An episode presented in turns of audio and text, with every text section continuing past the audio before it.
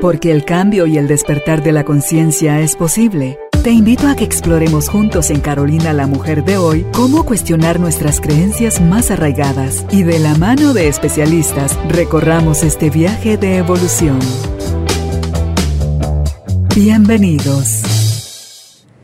Hola tribu de almas conscientes, bienvenidos nuevamente al estudio de Carolina la Mujer de hoy. Tenemos el gusto de compartir en esta oportunidad miren, les leo porque todo lo que ella tiene de estudios. Es la doctora Ana Lucía Alcaé Ríos. Ella es doctora en psicología clínica con especialización en trauma. Es teta healer, es consteladora familiar y también facilitadora de barras Access Consciousness. Y con Ana Lucía vamos a conversar hoy sobre el tema la triada dramática. ¿Quieres saber qué es eso? No se lo pierda. Bienvenidos, bienvenidas. Damos inicio a esta entrevista.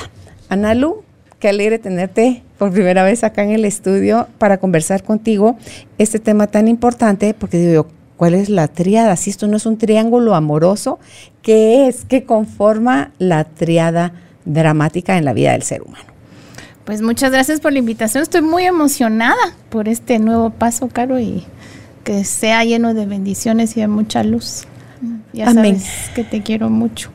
Lo recibo cada vez que te veo, cada vez que me abrazas, cada vez que me miras, cada vez que nos reímos, cada vez que platicamos, me haces consciente de, la hermosa relación que tenemos, Ana.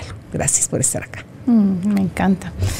Gracias. Pues eh, la triada dramática o el triángulo dramático o el triángulo de sobrevivencia, le dicen algunos. También. Fíjate. Este es un concepto, pues ya algo viejito, es de los años 60. Lo tomamos del análisis transaccional. Okay. El creador eh, de análisis transaccional, Eric Byrne, tenía un alumno de apellido Cartman. Y dentro de los estudios que sacaron en conjunto, Cartman muy atinadamente vio tres roles en donde nos metemos cuando entramos en juegos psicológicos, juegos neuróticos, como los decía Freud en su inicio, ¿verdad? Y lo puso de una manera muy sencilla de entender. Hizo literal un triángulo, así, para abajo. En una de las esquinas está la posición de Salvador. Okay. En el otro, el perseguidor. Y abajo, la víctima. Ahora, ¿por qué tenemos que saber esto y de qué nos sirve? Todos jugamos juegos, consciente o inconscientemente. Esto se refiere más a lo inconsciente, ¿verdad? A los roles que aprendemos durante nuestra vida, a los roles que nos ayudan, como bien repito, a sobrevivir. Nadie se levanta en las mañanas diciendo voy a hacer esto con una función em, maligna o malévola, ¿verdad? O sea, lo que seas un sociópata, claro. Sino que es algo que va quedando de nuestra experiencia para evitar el sufrimiento. Y esto es muy importante de recordar porque caemos mucho en el juicio, en cualquiera de estas tres posiciones.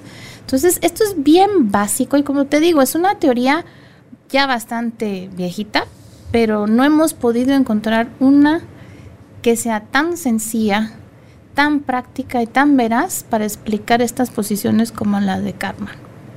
Y pues le seguimos haciendo honra. En muchas de las nuevas eh, modelos, constelaciones lo nombran constantemente. Quizás no con estos nombres específicamente, pero lo traen a colación muchas otras, ¿verdad? Y no podemos realmente hablar de la conducta humana sin hablar de esto.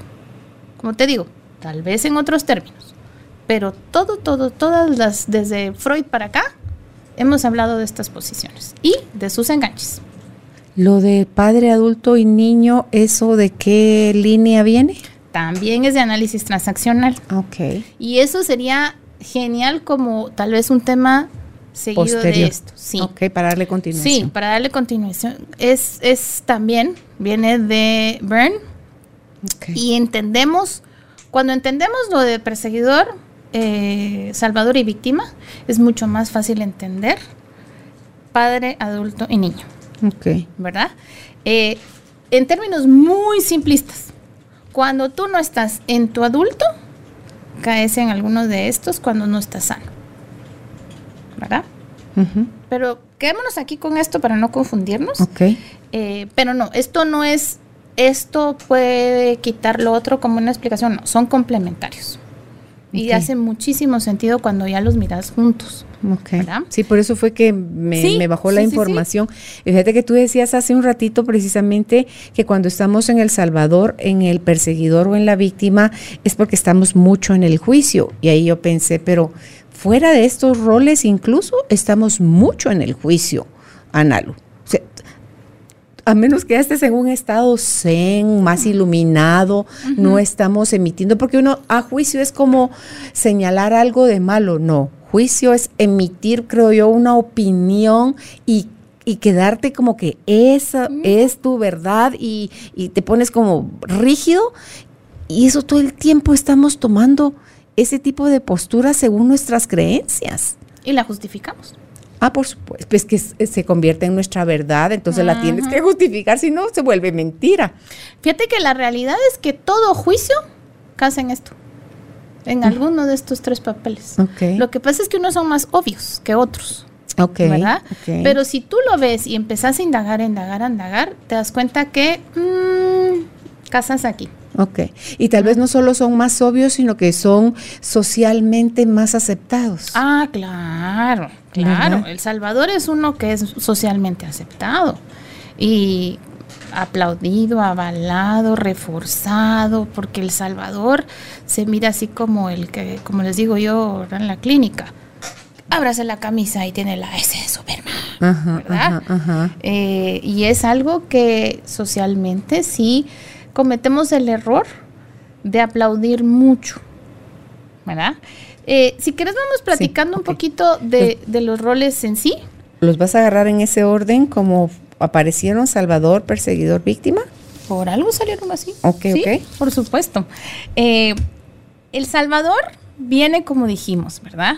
Con la bandera de ayuda.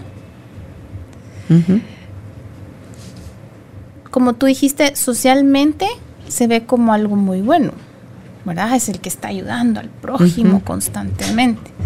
Pero hay una agenda como debajo, que es una jeta, son como intenciones muy escondidas a nivel inconsciente. ¿verdad? El Salvador crea dependencia de otros. Depende él de otros.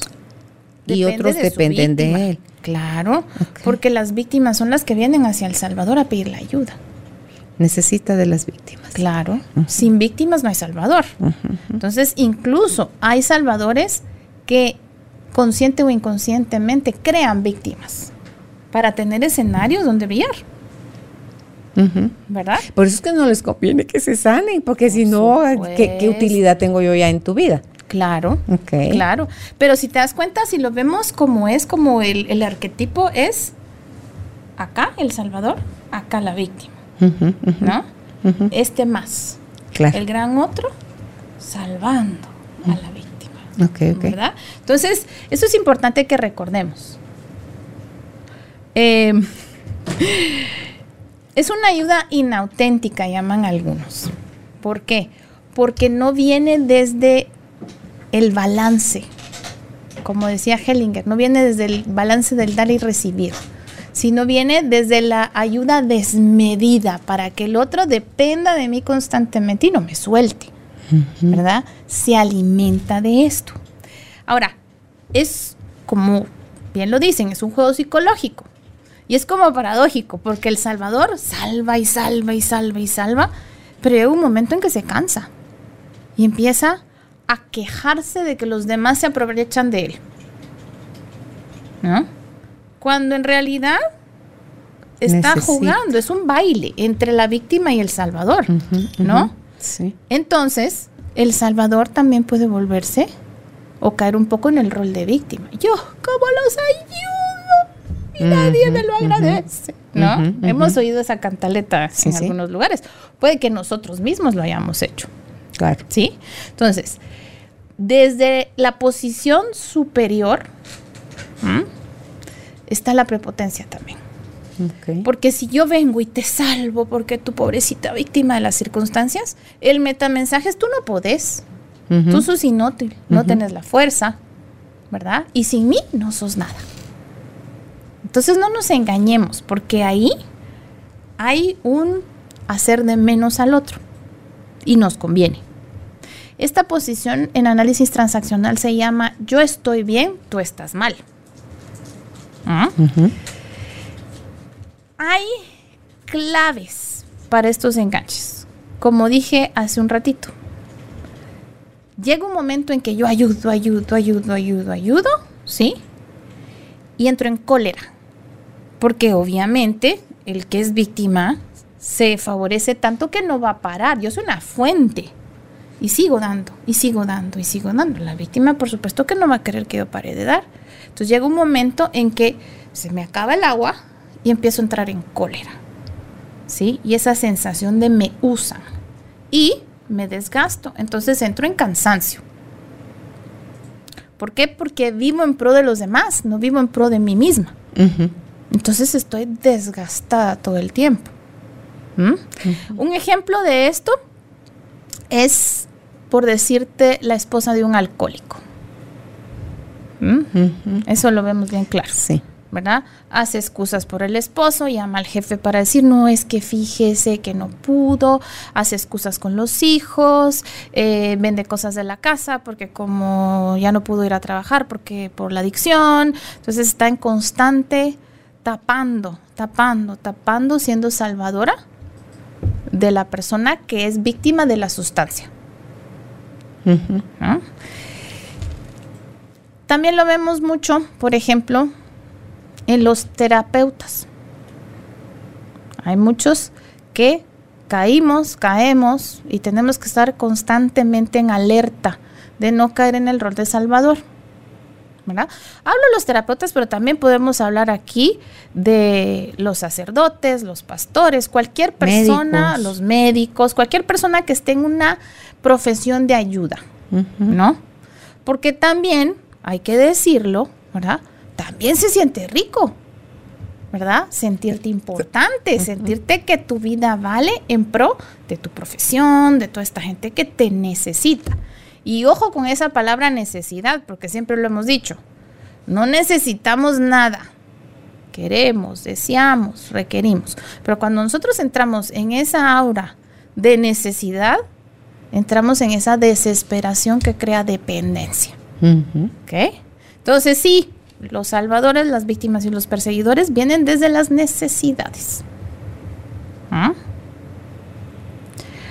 Ahora hablemos un poquito del perseguidor. Estamos hablando de las dos puntas del triángulo ahorita. El perseguidor es un agresor. Punto. Ahí. Pero hay tres tipos de agresiones. ¿no? El agresor agrede y de cierta forma se alimenta del sufrimiento del otro. Inconscientemente. Hay quienes no tan inconscientes, pero, ¿verdad? Como lo que hablábamos de los eh, sociópatas, ¿verdad? Esta es como esa filosofía de yo ataco antes de que me ataquen. Me cuido. Es un mecanismo de defensa. al Está la final del día defensiva. todo el tiempo. Está la defensiva y estoy viendo, yo hago antes de que me venga, ¿sí? Entonces, hay tres tipos. Está el activo, Ok. que activamente va a buscar constantemente simplemente salirse con la suya, agredir, ¿verdad? Lo que pasa es que hay agresiones que son como más obvias. Hay agresiones que no son de ataque inmediato. Por ejemplo, en las oficinas, ¿verdad? Cuando van a subir de puesto. Está persona 1 y persona 2. Uno de ellos es perseguidor. Calcula, mide espacio, va viendo cuáles son las áreas débiles del otro, va tomando nota, son muy astutos. Calculadores. Exactamente. Y zarpazo cuando menos lo ve el otro. ¿Sienten placer al agredir? Depende. Hay quienes sí, hay quienes no. Porque está, ese es el activo. Está el vengativo. El vengativo sí le encanta. Vive en ese gozo absoluto de, ay, ahorita me las pagas, como dice el dicho, ¿verdad? No es quien me las debe, sino quien me las paga. Y ahí hay un gozo, pero puro, de, de fregar al otro, a quien sea, que se le ponga encima. Y se alimenta de ese gozo de venganza. Como una adicción. Entonces el activo es, ¿verdad? No es nada personal contigo, pero te me pusiste enfrente, o qué pena, ¿verdad? Lo siento, me caías bien, pero ni modo, ¿verdad? Ese es el activo. Ahí, ah, ok, ok. Y el vengativo es ya no es quien se la hace, sino quien se la paga. El vengativo es como esa hazaña, es como ya eh, malosito, como... ¿Y qué hay atrás de eso, Analu? Hay resentimiento, hay odio, hay dolor, hay vacío, abandono, qué herida, qué es lo que está sosteniendo todo eso. Sí, sí, sí, sí, y sí, y etcétera. sí, porque cada caso es particular, pero sí, de que, lo que pasa es que los, los perseguidores están defendiendo como te digo, ellos crean este como detachment, porque si empiezan a hacer esa vinculación, van a salir heridos. Probablemente, ¿verdad? Y ahí es donde vas viendo cómo se juegan las, las posiciones. Digamos, un niño que fue abusado en su hogar, ¿verdad? El niño, pues, es una víctima, una víctima real del abuso de los papás. Pero ese niño crece y se vuelve el bully del colegio, ¿verdad? lo hicieron sufrir, entonces ahora él es el agresor. ¿Pero con quién? Con los de su edad, con sus coetáneos. Porque con nosotros no. Nosotros somos grandotes, son sus papás. Pero también se puede eh, convertir en víctima, o sea, en, alguien a quien le van a hacer bullying porque como que ya se, se desvalorizó, se desempoderó, o sea, se quedó todo eso en su victimario y entonces él ya cualquiera lo usa de trapochuco, de alfombra, de también. Eso es, eso es lo entretenido de este triángulo, Caro. Que nadie se queda en su posición por lo general. Es como, como te dijera, como que somos actores en la vida, ¿verdad? Y hoy, este que siempre ha sido perseguidor, ¿sí? Va a actuar en esta escena como víctima, ¿verdad? Pero su rol general es de perseguidor. Entonces estamos en un constante cambio, porque tenés toda la razón. Yo hoy soy víctima, ¿sí? Y por ejemplo, yo soy víctima y quiero sacar y sacar y sacar y sacar del Salvador. El Salvador ya está hasta aquí. Entonces viene y empieza y se va a la posición de perseguidor, hijo, ya no más.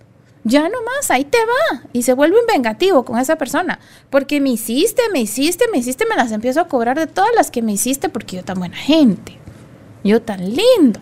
Y tú te aprovechaste. Y ahí entonces ya está siendo el agresor, perseguidor. Y, por lo general, siempre se jala a otra persona para que haya un tercer jugador. ¿Verdad? Si no, tampoco tiene chiste el triángulo. Entonces, entramos y nos estamos así, mira, tas, tas, tas, tas, tas, tas. Y es un baile. Claro, realmente es un baile. Como tú decías, en un área de nuestra vida podemos ser nosotros salvadores, pero en otros somos víctimas y en otros somos más perseguidores. Y en el mismo donde éramos un rol específico, podemos cambiar porque que ya estamos hartos, porque hicimos trabajo personal, ya nos dimos cuenta que ya no funcionamos o qué sé yo, ¿verdad? Hay un tercer tipo de perseguidor. Y ese es el que todos llamamos el pasivo agresivo. ¿Verdad? El matalas callando. El matalas callando. El que a mí me da mucha risa porque a veces el no actuar es actuar también, ¿verdad tú? Claro, no decidir es decidir. Exacto. Entonces, eh, fulanito, terminaste el informe, tal cosa que lo teníamos que tener porque sin eso no sale la negociación. Ah, yo pensé que a él le tocaba. Perdón. Hubo un correo malentendido. Ups, qué pena. Ese es el pasivo agresivo. Pero yo no fui. No, ¿qué, qué? Pero en el fondo él sí sabe que él fue. o sea, no es que, ah, ups, o sea, no es, un ingenuo, inocente, ah. sino que es un calculador también, igual que el, que el otro. Sí, lo que pasa es que lo hace. Que el perseguido. Semejando, a veces semejando ser víctima. Desde el victimillo, ay, yo no sabía que lo siento. Y se echan el gran show. Pero no, bien que sabían. Y se salieron con la suya. El perseguidor es el más, elegante de todos, el que más, el, que- el que más tiene papeles, el que más hace, el que más, ¿verdad? Y todos hemos jugado las tres posiciones, sí o sí, porque es parte de la naturaleza humana. Dependiendo con quiénes, cómo, cuándo, pues sí. Y el, así como el perseguidor tiene esa subdivisión de activo, vengativo, pasivo, agresivo, el salvador no tiene. Sí, por supuesto También que sí. En su, en su máxima expresión, el Salvador puede ser eh, el que se despoja de todo para ayudar a la comunidad o para ayudar a los demás. Y no me cuido porque mi obligación es yo- Primero los demás. primero los demás. A mí Dios me mandó aquí en sacrificio de los demás. Un mártir. O mártir. Claro. Ok. ¿verdad? Y el consentido de todos.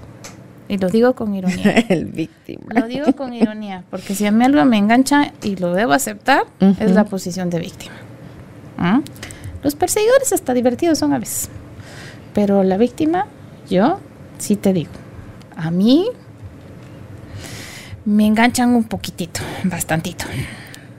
Te detona. Medio tono. Sí, sí, sí. La víctima tiene una conducta autodestructiva constantemente y está en la queja constante. ¿Ah? Todo le pasa.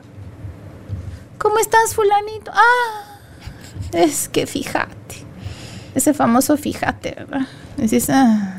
No, y si no les está pasando, usan las noticias del país y del mundo o de la vecina o de alguien más para señalar lo ingrata e injusta que es la vida. Y hay una frase que me encanta de las víctimas. Sí, pero. Ay, pero doña fulanita, pero mire, usted tiene salud. usted- ay, sí, pero.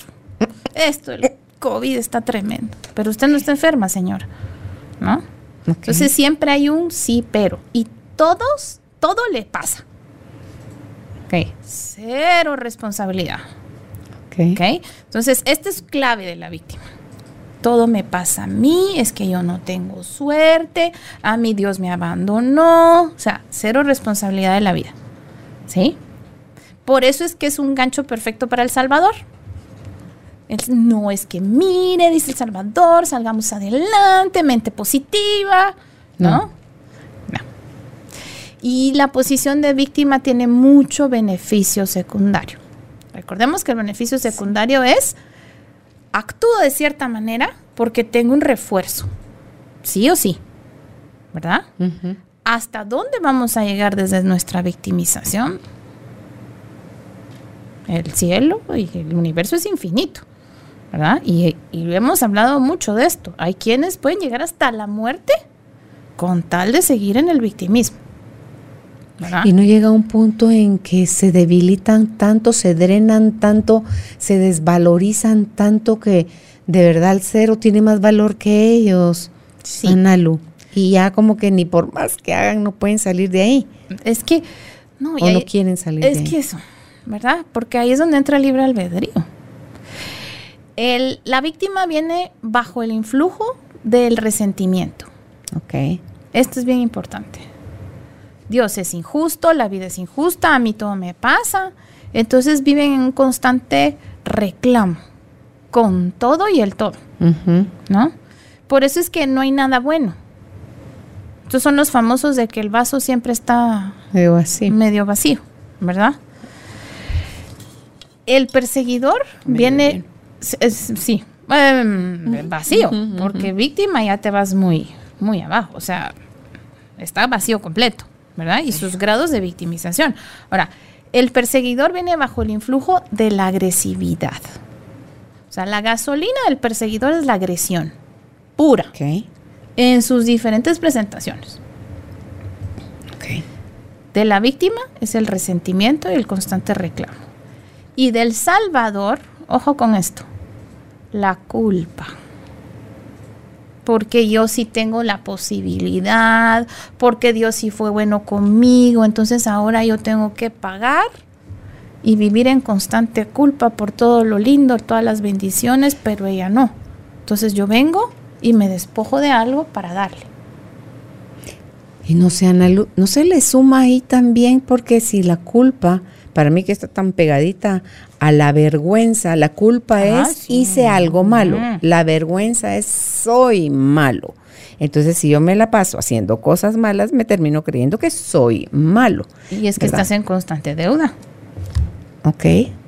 ¿verdad? Entonces, sí, imagínate, es donde bailan la víctima y el salvador, bailan perfectos el tango, porque uno se mueve para acá y el otro se mueve para acá, entonces se mira lindo este baile, ¿no?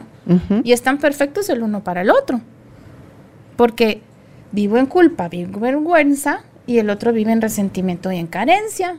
Ok. Entonces el salvador, por lo general, vive en la abundancia, pero no la agradece, porque vive en culpa ok.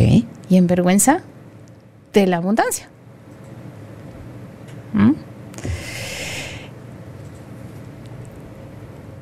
Hay algo como una contraposición a esto, porque es como muy, eh, como muy desesperanzador, ¿verdad? Tú decir, ay, vivimos aquí, aquí, aquí, ahí nos la pasamos bailando todo el tiempo, ¿verdad? Y pues ya casi que nos fregamos, ¿no? No. Porque entonces ahí es donde entramos en la toma de conciencia, la responsabilidad, el libre albedrío. ¿Qué voy a hacer con esto?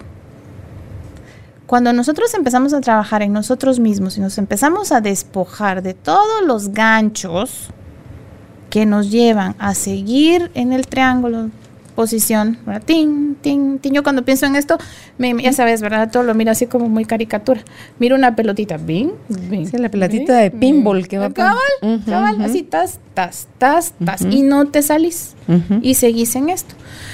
Em, en los noventas, un autor de apellido Choi, y no se te va a olvidar el apellido, por nuestra querida Elena, Ok, ok, ¿Verdad? ok.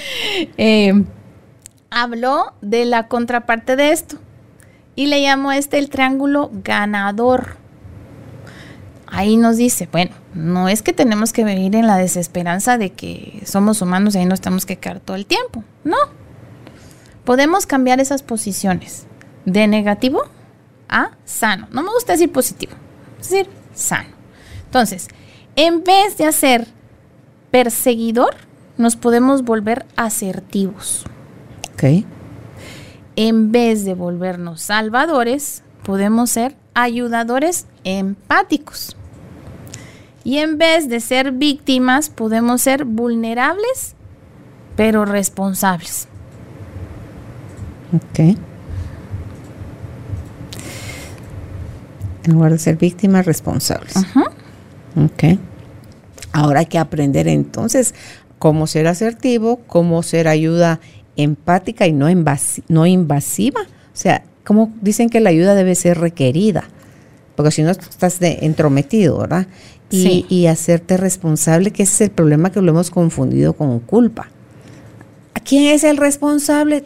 Todo el mundo empieza a quién le va a caer el muerto, ¿ah? o sea, ¿quién tiene la culpa? Esa es una palabra que todo el mundo le huye socialmente, la responsabilidad. ¿verdad? Pero porque nos la han metido como una obligación, como algo tormentoso, como algo difícil, como un castigo. Entonces todos de manera innata lo rechazamos, creo yo. Cuando realmente ser responsable es venir desde tu adulto. Claro, es porque implica quién va a asumir las consecuencias de esto. Y si la consecuencia está pesada, nadie quiere echarse la culpa. En este caso, Claro. pero la responsabilidad es el responder asertivamente, eficazmente a las decisiones que uno tomó, ¿verdad? Es, la habilidad de responder Sí. eh, diferente que cuando, fíjate, como cuando uno es chiquito, así, yo, ¿quién sabe quién fue? ¿Quién fue? ¿Quién rompió eso? La papa caliente. Sí. Sí, sí, no, definitivamente. Y si te das cuenta, si nos vamos a lo más básico, en la triada dramática, ninguno toma responsabilidad realmente. O El Salvador toma demasiada, pero de la vida ajena, pero no de la suya propia. Claro, se ignora a él y está siempre Claro. anteponiendo al otro. Entonces, se siente responsable de la otra persona, pero también hay, hay un juego muy importante aquí, o un mecanismo de defensa en El Salvador que tal vez no hemos mencionado. Me ocupo del otro para no ver lo mío. ¿verdad? Claro. Entonces también es, eh, estoy oyendo de lo que me corresponde. ¿Por qué creemos que es más fácil resolverle la vida a alguien más? Por un lado, porque creemos que nosotros no tenemos clavos que hay que atender. O sea, esa ceguera va para allá y para acá. Exacto. Porque si me meto en tu vida es porque creo que yo estoy libre de pecado y culpa y no tengo nada que hacer, yo estoy bien, tú estás mal. Es un poco la mirada del Salvador. ¿Verdad? Yo estoy bien, tú Es estás mal, pero también lo prepotencia. tiene el perseguidor. El perseguidor está arriba, el que me necesita está abajo, al que yo sé qué es lo que le conviene está abajo, el yo soy fuerte, yo soy capaz, él es débil, es un inútil, entonces yo le voy a decir qué es lo que tiene que hacer. Sí, constantemente, constantemente en esas, en esas posiciones estamos finalmente no ocupándonos de nosotros mismos.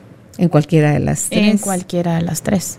Porque alguien más, alguien más es más importante, por decirlo así, que nosotros mismos. En el caso del perseguidor, su víctima es más importante porque me está atacando, aunque no sea cierto. El perseguidor siente que está siendo atacado todo el tiempo.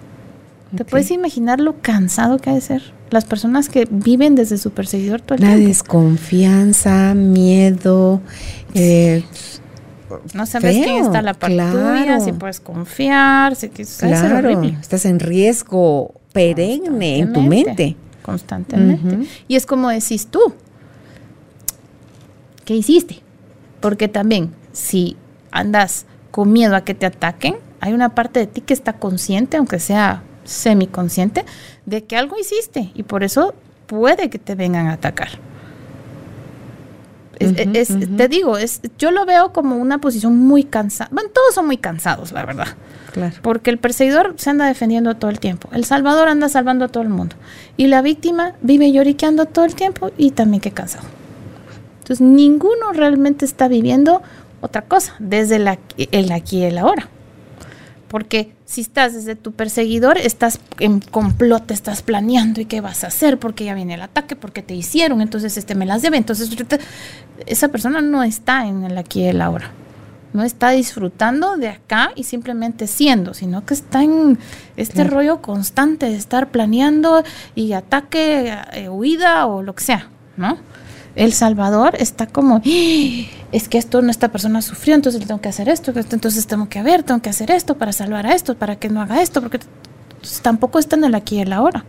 Y la víctima tampoco, porque está llorando por lo que pasó. El pasado, lo que cree que no le va a pasar. Y como lo pasado fue tan malo, de plano el futuro también. Entonces ninguno, ninguno vive en el aquí y el ahora. Eso es bien importante recordar. Ok. Ok, entonces, ¿cómo reforzamos para poder ser asertivos, ser empáticos en la ayuda y ser responsables de nuestras acciones? Empecemos con el asertivo.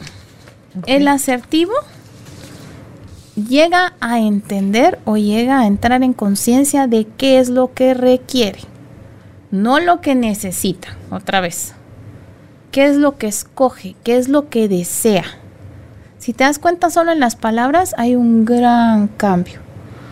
Cuando uno dice, necesito dinero, ay, o sea, qué Es una cosa como de vida o muerte, y sin Claro, eso no, no claro, avanzo, sí. necesito a esta persona.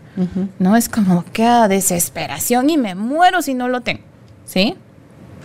En cambio, si es deseo, quiero, requiero, es como, ay, qué bonito sería, qué bonito sería, pero si no lo tengo, pues tampoco es el fin del mundo.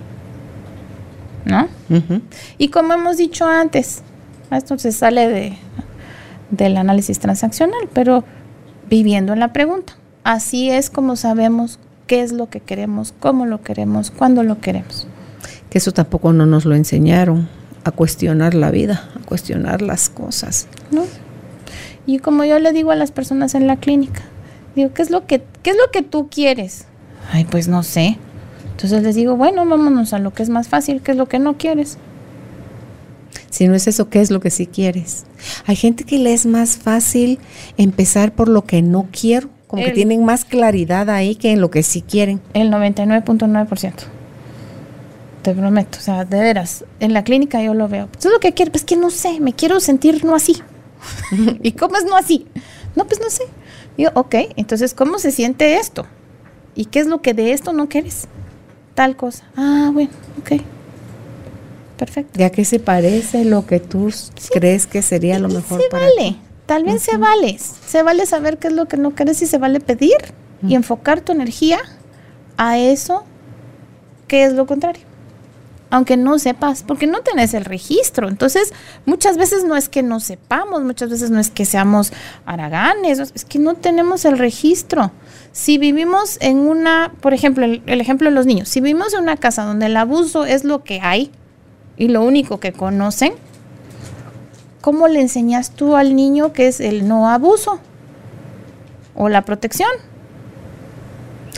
Tal vez cuando va a otro espacio y puede ver la diferencia, ah, entonces se da cuenta que lo que él tiene no es lo normal, pero está naturalizado en él. O sea, ya lo Sí. normalizó porque es lo que le pasa siempre. Sí, y lo que pasa es que, imagínate, este es un buen ejemplo. El niño vive 24 horas con los papás, pero va a visitar al, al amiguito por tres horas. Entonces mira lo que pasa en la casa o tres horas o un día, por decirte así, ¿no? Y le parece genial, porque ahí no se gritan, no se pegan, no, qué sé yo, ¿no?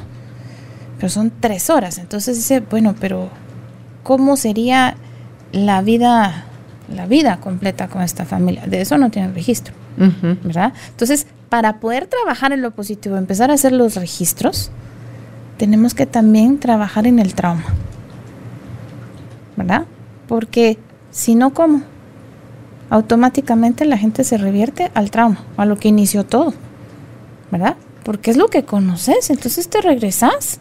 Ok, y para que la gente sepa, cuando dicen, no, yo no tengo ningún problema, yo tramo, yo no, no tengo eso. O sea, a mí no, la vida no me ha impactado de esa manera tan fuerte como para considerarlo trauma. Es que son cosas, as- yo creo cuando, por ejemplo, un niño preescolar, los que lloran cuando los dejan ahí, ellos es, ¿por qué pegan esos gritos? Es porque creen mi mamá o quien me No está trayendo no va a regresar. regresar nunca más. Y cuando sos así de chiquito, el abandono es sinónimo de muerte. O sea, mejor grito para que sepan que, que aquí no quiero que me dejen, ¿verdad? Entonces, todo eso, si nadie se detuvo a hablarte, a explicarte, a decirte, eh, al contrario, te sangolotean, te dan una nalgada, hasta te dan un empujoncito de entre ya por Dios, o te lo arrebatan de los brazos, o sea, todo lo que la persona está interpretando es lo que lo va marcando. Y no hubo respuesta del adulto cercano para que le dijera qué era lo que estaba pasando, Analu. Y la mente desde chiquitos tiene una habilidad para dispararse cada historia y cada drama que con quién lo hablamos. Si cuando toco temas como esos o no soy comprendido o no soy escuchado o no soy amado o, o mis deseos ahí todavía no son necesidades, porque yo creo que empiezas con la ilusión de querer algo que es un deseo, pero lo pides, lo pides, lo pides, no, entonces ya se te convierte en necesidad, y una vez es necesidad ya es tíreme un pan con moho, pues que tengo hambre y me lo voy a comer. Y te conformas, que es lo peor. Sí, sí, sí. Y eso es bien importante, fíjate, cuando entramos en un conformismo, si estás en ese conformismo, ¿por qué vas a buscar algo más? Sí. Porque ya naturalizaron el Claro. dolor, el, el estado raro, deprimido, triste, de, de molesto, de estar molesto, de estar enojado, de estar carente. O sea, ya lo, ya como, ya es por demás, o sea, y se quedan Claro. así. Sí, pero como tú decís, es porque no hay modelos positivos que te enseñan que hay algo diferente y que se vale, porque esa es otra cosa. Tal vez, ah, sí, pero para los demás. Yo esto lo he oído mucho, ¿verdad? Ay, sí, pero mire, puede haber tal... Mm, sí, tal vez para otra gente, con más suerte, con otro tipo de posibilidades o lo que sea. Entonces Ujú. empezás a justificar porque lo que tenés que hacer es normalizar lo que conoces. Porque si no hay un registro más sano, si no normalizas lo que conoces, ¿quién sos? ¿Hacia dónde vas? ¿Verdad? Si no, te desmoronás, te descompensás. Por eso es que cuando hacemos nosotros un trabajo, tenemos que trabajar en el trauma, de manera de quitarlo y venir y hacer una instalación de lo positivo. Porque si tú solo quitas esto, dejas a la persona coja, ¿verdad? Ok, perfecto, ya quitaste todo lo que me marcó, lo que me dolió, lo que, que a todos nos pasa, ¿sí? Pero si no tenés un sostén, Analo, ¿y nos quitan el trauma o solo nos enseñan o aprendemos a ver los eventos de nuestra vida de otra manera? no. Quitar trauma quiere decir lo que han tratado de hacer en las décadas pasadas de, aquí está la pastillita milagrosa, tómese esto y se le va a olvidar, ¿verdad? No se quita. Haces diferentes conexiones a nivel cerebro, para que lo entendamos un poco más, es mucho más que solo eso, pero a nivel cerebro lo que haces es que buscas conexiones más sanas. En el sentido que, un ejemplo, te abusan, te secuestran, pasa algo espantoso, ¿sí? La primera reacción del cerebro está el hemisferio derecho y el hemisferio izquierdo. Está funcionando, platicándose, muy normal, muy tranquilo, no pasa nada, amarrado del, eh, del sistema límbico, que es donde están todas las emociones, todo funciona tranquilo. Pero en ese momento, a esa persona la secuestran, tiene un choque horroroso, lo que pasa. ¿Qué hace el cerebro? Para protegerte, hace esto desconecta el derecho del izquierdo del evento traumático que estás viviendo. ¿Sí? ¿Por qué? Porque si no existiera el shock, el estado de shock, no podés. Lo que hace. Es demasiado. Entendemos esto como una caja de fusibles de una casa, ¿verdad? Vas a la cocina, prendes la estufa, prendes, se bajó el flipán, que es lo que todo el mundo dice. Ay, bueno, es lo mismo. El estado de shock es que se baja el flipón, porque nos está protegiendo. ¿Y cuánto se queda así? Ah, eso es muy lindo. Es que el tiempo todo lo cura, dicen muchos. Malaya. Digo yo. No cura nada. No. No cura nada. Conecta de manera natural entre el 40 y el 60% está comprobado. Sin embargo, quedan conexiones neuronales flotando. ¿Entre qué? Entre el 40 y el 60, porque si conectó 40 quedan 60 aquí. Si conectó 60 quedan, 40 aquí. Entonces, ¿qué pasa? Ahí es donde está el estrés postraumático, que viene en todos los colores. Yéndonos al principio de lo que es el trauma. A tramas, tramitas, tramas medios, tramas grandes. Lo que para mí tal vez es un trauma grande, para ti tal vez es un chiquito. ¿Por qué? Porque tenemos diferentes tipos de vida, porque hemos tenido eh, diferentes sostenes emocionales, porque diferentes familias, lo que sea. ¿Y a mayor herramienta, menos volumen del trauma? O sea, a, mayor conciencia. Sí, en teoría sí. Lo que pasa es que hay eventos, Caro, que pues yo... Te, te agarran desprevenidos. Te agarran desprevenidos y hay cosas que yo por experiencia personal te puedo decir, ¿verdad? no es que yo sea el conocimiento del universo y, como te digo yo, ¿verdad? Siempre bajo, levitando del Olimpo, no, ¿verdad? Pero yo te digo, uno de mamá nunca espera que sus hijos tengan algo grave o que pase algo con sus hijos. Quizás que sale el evento. Y tal vez hay mamás que no, tal vez hay mamás que no tienen vinculación con sus hijos, pero la mayoría de las mamás, cuando pasa algo con sus hijos, se desmorona por muy trabajadas, muy todo lo que tengamos, ese tipo de cosas te desmorona, ¿verdad? Que quizás tenés más herramientas y vas a trabajar, vas a salir un poco más fácil o vas a, buscar ayuda más rápido. Vas a buscar ayuda más rápido, vas a encontrar el aprendizaje, la experiencia, vas a... Sí. ¿ah? Sin embargo, ese shock, ese trauma, creo que es igual para todos, ¿verdad? Eso sí, ¿verdad? Y te hablo de los hijos porque para las que tenemos la bendición de ser mamás, yo ahorita en mi vida no puedo encontrar otra cosa que me saque de mi eje más que si le pasa algo a mi hijo. Todo lo demás creo que lo puedo llevar, ¿verdad? Pero eso creo que me saca. Bueno, ya lo comprobé, me sacó de mi eje. ya regresé. Pero es algo que yo sé que para mí es una vulnerabilidad. Entonces el trauma genera el estrés postraumático porque no se hizo la conexión al 100% en ambos hemisferios. Exactamente. Entonces, con los trabajos que hacemos nosotros ahora con todas estas terapias alternativas, lo que hacemos es que conectamos. En algunas ocasiones conectamos a los mismos, ¿sí? Y en muchas otras conexiones. Se hacen nuevas. Se hacen nuevas, más sanas. Entonces, ¿cómo es? Ok, miremoslo así. Venís tú y te caes y te raspas y te sale y está abierto y... Ah, ¿Sí? ¿Qué haces? Tenés dos opciones.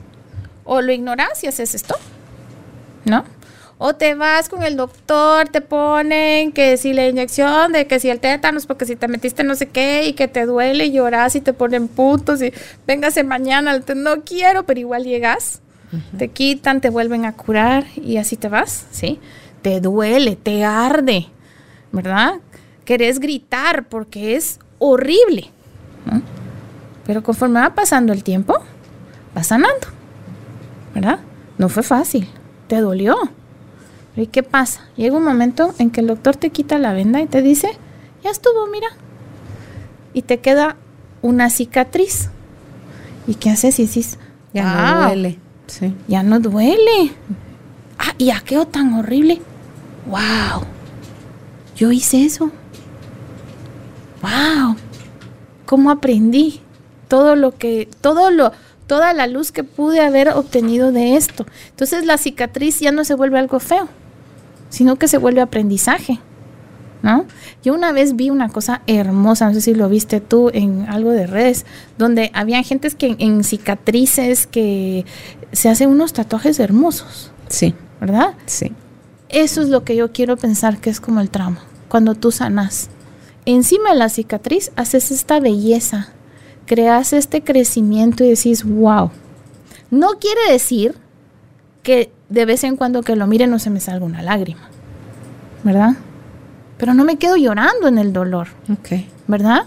Sino tal vez una lágrima de admiración hacia mí misma, de agradecimiento a quienes me ayudaron, ¿verdad? Ahora, ¿qué pasa para los que no se ocupan? No, no tengo nada. Se infecta. Hasta que se gangrena y me pueden hasta quitar el brazo o me puedo morir. ¿No? Y sabes qué? También está bien ¿Qué es lo que haríamos desde la posición de la parte más sana, que no vamos a llamar salvador, sino que en el triángulo ganador es el ayudador empático. El ayudador empático viene y dice, esa tu herida como que amerita que la limpien. ¿Qué quieres hacer con eso? No nada, ok, respeto tu decisión. Tal vez no esté de acuerdo, ¿verdad? Que es lo que nos pasa a muchos. Que creo que cuando las ideas y las decisiones de otros. Claro, que lo hemos hablado mucho, ¿verdad? Claro que cuando uno entra en este proceso profundo de sanación, queremos que todos entren con nosotros, que todos vean, que todos sanen y al principio pues podemos caer hasta mal o... Se vuelve uno perseguido. Se, te vuelves perseguidor desde otra posición, ¿verdad? Pero perseguidor al fin, ¿verdad? Porque estás desde el juicio, desde lo mío es mejor, ¿verdad? Porque ahora yo tengo una vida más feliz o lo que sea, pero caemos también en eso. El ayudador empático respeta. Respeta que la otra persona escoge sufrir. Es fuerte. Sí por loco que suene, sí. Pues sí.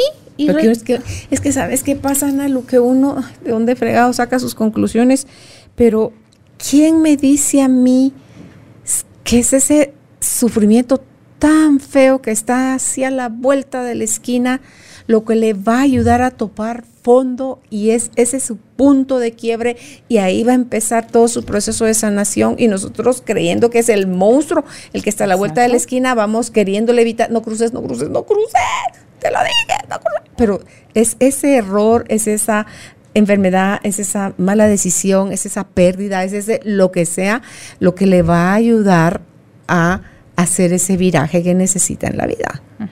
Y entramos también, también ahí desde la prepotencia, porque yo sé mejor que tú. Y si no,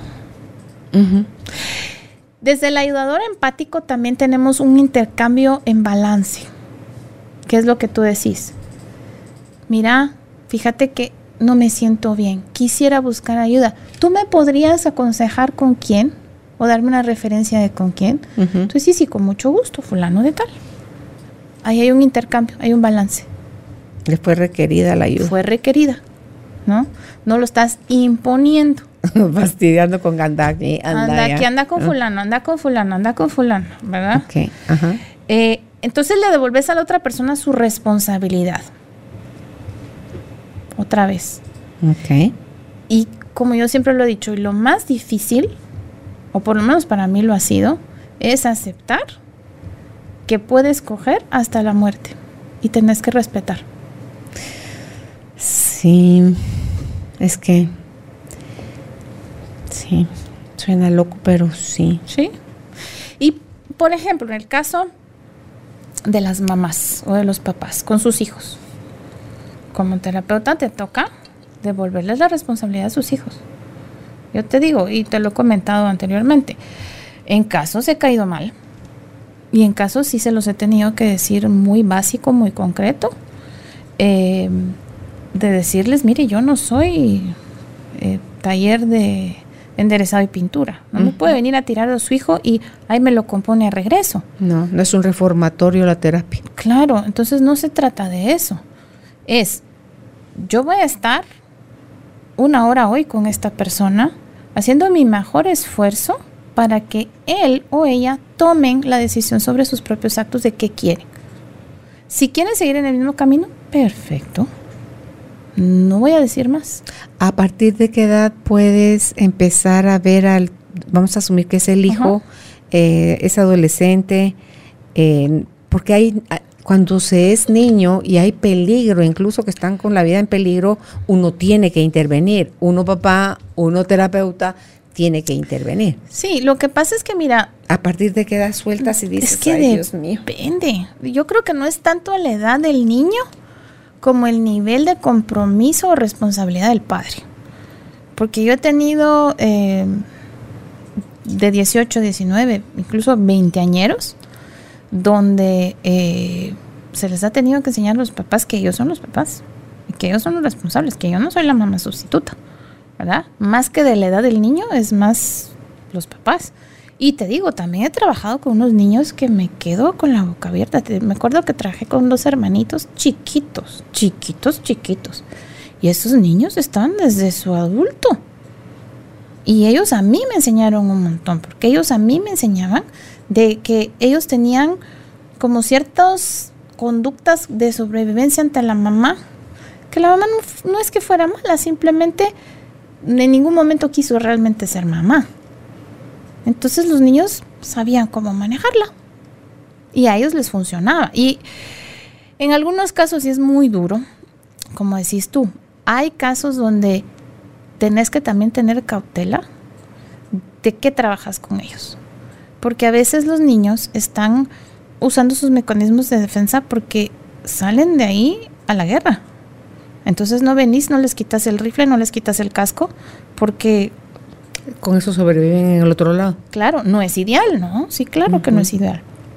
Pero imagínate que a un niño de 10, 11 años, tú venís, les trabajas, los empoderas. No estoy diciendo que no hay que empoderarlos, hay que empoderarlos, pero llega el niño y le dice al papá, es que tú sos un perseguidor, sos un...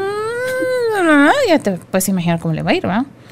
Entonces, todo con cautela y dependiendo de caso a caso.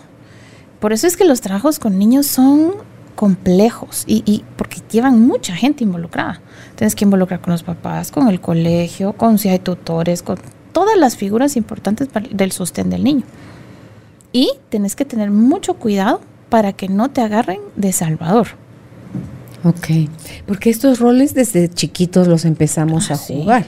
No es a que, va este porque ya tiene veintitantos años, es que ya agarró el barco de, del adulto. No, esto desde chiquito aprende uno a ser salvador, perseguidor, víctima.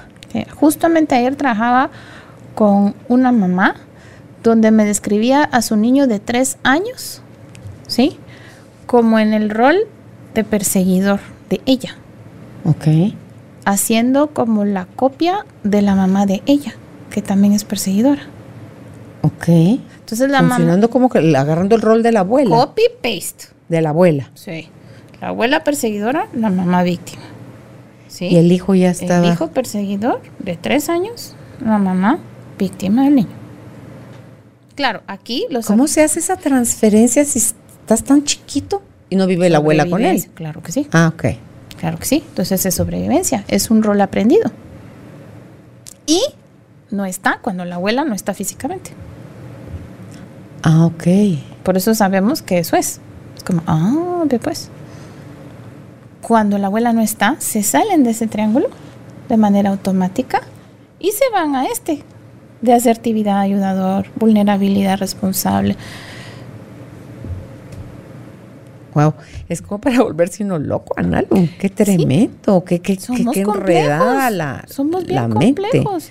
Ok, entonces en el asertivo dijiste que se hace consciente de lo que desea, quiere o requiere y propones que vivamos en la pregunta, o sea que estemos Sí. cuestionando.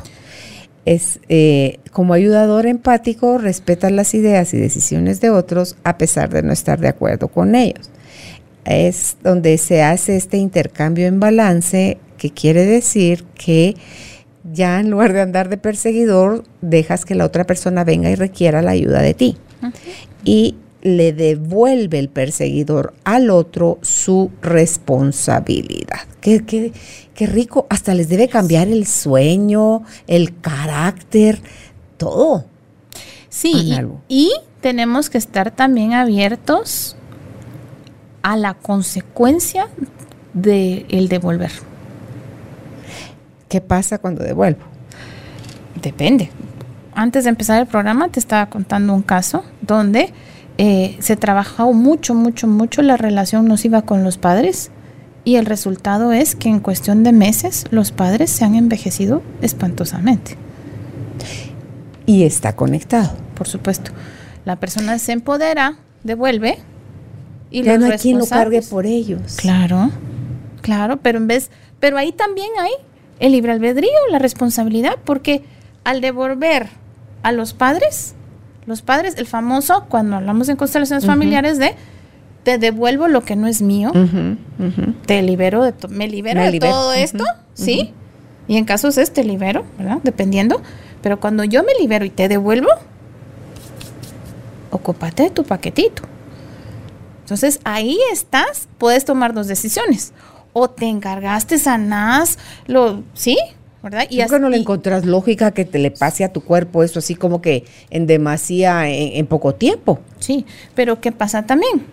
La persona que devuelve a los padres y está en eso, que está en que se están desgastando por, porque no se hicieron responsables de su pedazo, está en completa paz y está en el asentimiento profundo Que así es. de que ellos están en la responsabilidad de sus actos. De la persona que lo suelta, Tienes paz, no hay culpa, paz, no hiciste hay lo, se hizo lo correcto. sí. incluso hasta llegar, como hemos dicho, al, al grado de la muerte. ¿Sí? Y se ve incluso hasta como un acto de misericordia al final. Porque hemos visto muchos casos, ¿verdad? Donde llega, "Ay, llega la muerte, ah, ya descansó, ya no está sufriendo. Ese infierno que era su vida. que es que era vivir adentro de su propio De su cuerpo, cuerpo. pues, ¿verdad? Entonces, pues sí, pero no es algo que nos acostumbran. Incluso lo decimos con todo el respeto, muchas religiones viven en base a la culpa. Y seguir achacando, achacando y machacando y machacando la culpa, Claro, ¿no? claro. Porque eso es ser una buena persona, vivir desde El Salvador. Ahora, otros dos puntos importantes desde el asertivo. Así como dice lo que requiere, lo que desea, sabe decir no, Ok. ¿verdad? Lo dice amorosamente, lo dice como sea, pero dice no. Claro, pone límites, pero los pone suavemente, o sea, no es invasivo, no es agresivo, no es sino que No. pone límites amorosos, sí. Aunque los demás no lo perciban así. Porque puede que los demás en el reclamo, en la cólera, en el berrinche, lo insulten, le digan, "Eh, pero no, es no. Qué pena. ¿Verdad? Está sabroso, se siente cuando dice no. ¿No? Y el contrato, Caro. toda relación lleva de manera explícita o implícita un contrato. Donde yo te doy, tú me das. Y tiene que haber balance.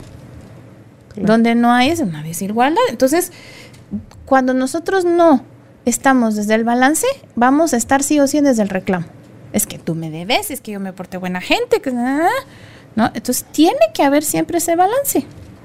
Siempre. Si no, empezamos a guardar, a guardar. Esto del contrato va dentro del asertivo. Del asertivo, del ayudador empático Ah, de y de, los vulnerables Ok, aplica responsables. los tres. Sí, porque siempre hay yo te doy, tú me das. Siempre. Y obviamente esto no tiene que ver solo con lo económico, porque creemos que el dar tiene que ver con lo económico. No, puede ser en términos de atención, en términos de convivencia, en lo que sea. Tiene que haber un balance. Incluso, incluso, como lo decía Hellinger, tiene que haber un balance hasta con lo malo que tú me haces. Yo te tengo que devolver algo similar. Está el famoso, eh, esto lo dice mucho en sus libros de cuando hay eh, infidelidades. Una de las parejas, una de las personas en la pareja le es infiel al otro, causándole mucho daño. La otra persona, para encontrar balance, tiene que hacer un acto poquito más abajo, ¿verdad? Pero ¿Qué no quiere decir le va a pagar con la misma moneda? no necesariamente, pero sí tiene que eh, conseguir un, un balance, porque Los otros, no hay gente que lo que lo, ha- lo que hace es compensarlo con cosas económicas. Ah, bueno, que el sí. viaje, que el carro, que las joyas y que todo eso. sí, lo que pasa es que eso por lo general no funciona. O sea, solo es una sacada de algo temporal. si, fu- Que no si equilibra nada. genuinamente, si genuinamente funciona para esa persona, ok. Yo, en lo personal, no lo he visto como que realmente sea una compensación, compensación, pero puede que para alguien sí. ¿Qué acciones sí son? Por ejemplo, el caso así como de los de los chistes, ¿verdad? Ay, el marido pasó mi cumpleaños, pasó el aniversario y no me dio nada. Ok, entonces pasa el cumpleaños de él, no le da nada. No, pero ¿cómo va a pensar usted si yo como lo amo? No, porque si usted le da, entonces es reclamo, Ok. ¿verdad? Porque ese regalo viene con una factura emocional que dice, aquí está tu regalito, porque yo sí soy buena persona. Yo sí me acordé de tu cumpleaños, ¿verdad? Que yo sí soy linda, ¿no? Entonces, no, O sea, lleva ese tinte. Claro, claro. Es que es eso, el que da de más, esto lo hemos dicho mucho, el que da de más de afuera dice, ay, es que está bueno. No, el que estuvo dando más, ¿sí? Puede hacer esto. ¿No? Porque desde esta posición superior te puedo cobrar con facturas emocionales o con lo que sea, ¿no? Ay, pobrecito este, es la víctima. Pero este se puede ser también agresivo, pasivo-agresivo, el que está arriba, claro, de la parte mira, superior. Este va para acá y este va para acá. O sea, si se- ninguno de los dos son sanos. Ok. ¿No? Ok. Entonces, y ese es el juego precisamente de perseguidor y víctima, perseguidor y víctima constantemente. Y el Salvador, que es el tercero, no se peleen. No, tranquilos, amémonos todos, seamos todos amigos. ¿Qué pasó? Es que él me robó, yo te voy a dar el dinero. Que te robó el otro. Y siguen en este mismo, ¿no? Ahora, el, El- vulnerable responsable. Esto es bien importante. ¿Qué era lo que hablamos? Es muy diferente ser vulnerable a ser víctima. Que también está mal comprendida la vulnerabilidad. La vulnerabilidad es decir, mira, me caí. Mira, me dolió. Mira, tengo miedo. ¿Verdad?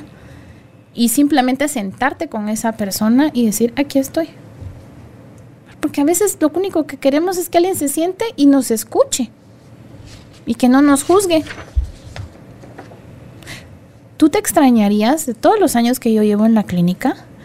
¿Cuántas veces he tenido sesiones donde la persona, yo quiero, yo, ¿verdad? Siendo yo, que quiero hacer una intervención, que quiero hacer una instalación, que y me meten freno en mano y me dicen, es que solo vengo a que me escuchen porque yo no tengo quien me escucha. Eso ha sido uno de los, te digo, de los aprendizajes de humildad que más fuerte me ha pegado en toda mi carrera. De decir, calladita me veo más bonita. No me rescate, escúcheme. Exacto. Y solo quedarse y estar. Porque tal vez para uno es fácil. Entrenan en la universidad. Usted cae. Claro, tienes cualquier ¿verdad? cantidad de herramientas, pero esa persona no las Claro. necesita, no las quiere. Y te digo, hay, hay muchas personas que han salido, ¡Hala, cómo me sirvió esta sesión! Y yo a veces me quedo como, pero si no hice nada. Ok, entonces, ¿cómo se puede volver en vulnerable responsable si su estado de víctima es conducta autodestructiva, queja constante, su frase es sí, pero eh, a ellos todo les pasa, eh, son cero responsabilidad y todo esto, este estado les surge del resentimiento, de la carencia y por eso se están reclamando todo. Entonces, es como si yo soy la víctima, no es yo víctima en terapia. Si yo soy la víctima, está bien si me quiero quedar así, pero ahí no me vuelvo en un vulnerable responsable. No, no, no. O sea, ¿qué sí hago para Sí. ser un vulnerable responsable? Mira, cuando uno es el terapeuta, tenés que ver si realmente la persona está ahí para sanar, para salir de la victimización o simplemente quiere otro cheerleader que le va a decir que pobrecito él. ¿Verdad? Porque eso pasa muchísimo. Las víctimas les encanta llegar a terapia, les encanta. Y pasan los años y los años y los años y no se sale. Sí, Solo están buscando que les validen su estado. Exacto, qué pobrecito yo. Entonces, podés hacer varias cosas. Y específicamente, bueno, con la víctima, pero con los otros también. Hablemos ahorita solo de la víctima. Podés dar respuestas inesperadas. Eh, ay, doña fulanita, sí, sí, tiene usted razón. La verdad no sé qué decirle. Porque uno tiende... Al quejumbroso contestarle cosas así. Sí, porque.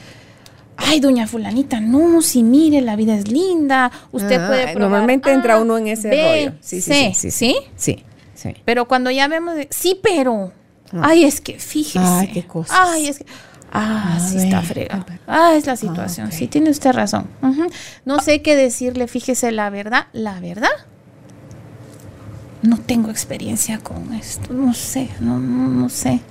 A mí me encanta hacer eso. Pero si te dejan, si a tú no les jugas el juego, se van a dar la media vuelta y se van a ir a buscar quién, qué bote de basura si está listo para tirarle ahí mi basura. la puerta está bien grande, pase usted adelante. ¿verdad? Como decimos, pase por su premio de consuelo aquí a la puerta, gracias por participar, siguiente, ¿verdad? Claro, puede pasar eso. Ahora, hay algo que a mí me encanta y a veces, te voy a decir, a veces me funciona, a veces no me funciona. Ok. Doña fulanita, mm, fulanito, ¿qué pudieras hacer tú diferente en esta situación que no te diera este Pones resultado? a pensar. ¿Verdad? Ay, pues no sé, el no sé me encanta. Mm, ¿Y si sí supiera? ¿Qué diría? Ah, pues tal cosa. Clic. Ese switch. Entonces no, que no sabía, pues. No, es, no es que no sé, es que no quiero hacerme es- responsable. exacto, porque y si sí supiera es como que ah, esto ya le toca a alguien más. O sea, eso no es conmigo, porque yo ya le dije que yo no sé. Pero y si sí supiera, como que ya le pasé la chibolita a alguien más, así de loco. Sí, te digo, a veces funciona cuando hay, cuando hay una intención genuina de cambiar, pero es que estás tan acostumbrado a estar en la víctima, el, y si sí supieras, como, wow, nadie me lo había Y al que no le así". funciona, que te responde. Eh, si ya le dije que no sé, ah, ok, entonces no sé. Tiene usted la razón. Pero es que yo vine a que usted me ayude, a que mire algo diferente, ¿verdad? Perdón, porque hasta 45 minutos y trató de hacer dos, tres intervenciones y usted no, me da cancha, pero para nada. A mí me encanta cuando viene la gente, yo vengo porque ya fui con fulana, sutana, mengana, uh está shopping around, digo yo, uh ok, ajá. ¿Y qué les han dicho? Porque todos son profesionales excelentes, ¿qué le han dicho? En mi cabeza yo no le voy a decir algo diferente. Cada vez que a usted le dicen esto, usted sale corriendo y busca a alguien más que le valide lo que usted está diciendo, ¿no? Entonces, ¿te la jugás? Sí. ¿Pero sabes qué? Yo he aprendido de que yo no tengo tiempo y que va a haber gente que de veras sí va a apreciar la ayuda y sí vamos a poder entrar en este contrato de tú a tú. Entonces, la puerta está bastante grande. Hacia adelante. Por supuesto que van a decir que fulana no sirve, la fulana no sé qué. Sí, pues claro. Está bien, sí, tiene usted toda la razón. Tiene usted toda la razón. Es, quédese con su paquetito. Yo no voy a jugar. Ok, entonces por tiempo, Analu, ¿cómo resumimos aquí? Eh, porque se nos acabó el tiempo, ¿cómo si estamos todos sí o sí viviendo la triada dramática o el triángulo de sobrevivencia de Salvador, perseguidor, víctima y ya nos diste paso a paso la descripción de cuál es cada uno de estos roles, el de Salvador, el de perseguidor, el de víctima, y también ya nos has explicado cómo esto se transforma, el de salvador a asertivo, el de perseguidor a ayuda, em, ayudador empático y el víctima es el vulnerable responsable. Si sentimos que lejos de avanzar nos hacemos más nudos, la solución es aquí, vaya y busque ayuda. Porque si no, es como cavar un hoyo. Es como que tuviéramos una draga, donde lo que estamos haciendo nada más es queriendo buscar la salida y lo único que estamos haciendo es profundizando todavía más el, el problema.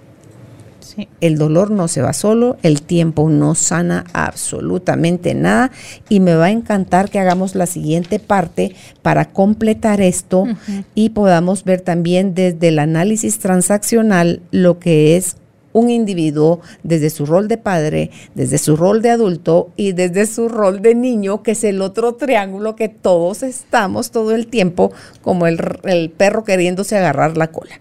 ¿Cierto? Es, es, va a ser mucho sentido. Ok. Pues qué alegre. Gracias por, por explicarme todo esto, Analu. Me queda más claro en mi triada. De, pues sí, pues sí, sí. Lo, lo, bonito es que con el tiempo se va haciendo uno más consciente y esos estados son menos profundos, menos eh, cochambrosos o molestos y tú te puedes salir y tú te puedes, o sea, ya eliges el tiempo que quieres estar porque se vale ser víctima, dicen los especialistas ustedes se vale ser víctima. Abraza tu victimez, pero ponle día y hora de caducidad. Ok, me voy a dar de aquí hasta el domingo a sentirme víctima full, pero el lunes yo me hago responsable. Si no le encuentro pies ni cabeza, busco ayuda, escribo vacío lo que sea que haga, pero no me voy a quedar atacando ni acusando al otro porque ya me pasó lo que me pasó y hoy qué quiero hacer con esto que me está pasando, ¿verdad? Entonces, ese es el ir creciendo y el ir avanzando en nuestro estado de conciencia y les prometo que es cada vez más liviano y más fácil, o sea, es menos incómodo todo el proceso porque ya estos nuevos espacios va quedando, como dijo Ana Lucía, registro y vamos tomando cada vez decisiones más amorosas, soltando a los demás, dándole a cada quien el permiso de ser sí mismo, porque es mucho trabajo que le toca a cada quien al, al hacerse responsable de sí mismo.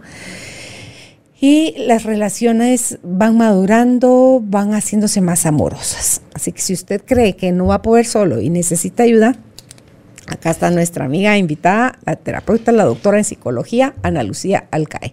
¿Dónde pueden contactarla? Si eh, tú no tenés Facebook ni nada de eso, Ana Lu. Irónico, ¿verdad? ¿No tenés? Ni tenés Instagram, ni ninguna red social, ni página. Ok. ¿No? Ok. En el teléfono. en el teléfono de la clínica, si están fuera de Guatemala, le agregan por favor el 502 el número es 5595-6232. Repito, 5595-6232. Y si no se han suscrito a nuestra página, se la recuerdo, www.carolinalamujerdehoy.com.gt. Hasta la próxima oportunidad. Gracias, Analo. Muchas gracias. Gracias por ser parte de esta tribu de almas conscientes. Recuerda visitar nuestra página web carolinalamujerdehoy.com.gt para más información de estos temas y de nuestros invitados. Tenemos más programas, blog, libros, talleres, tienda en línea y material exclusivo para quienes se suscriban. Encuéntranos en redes sociales como Carolina la Mujer de Hoy.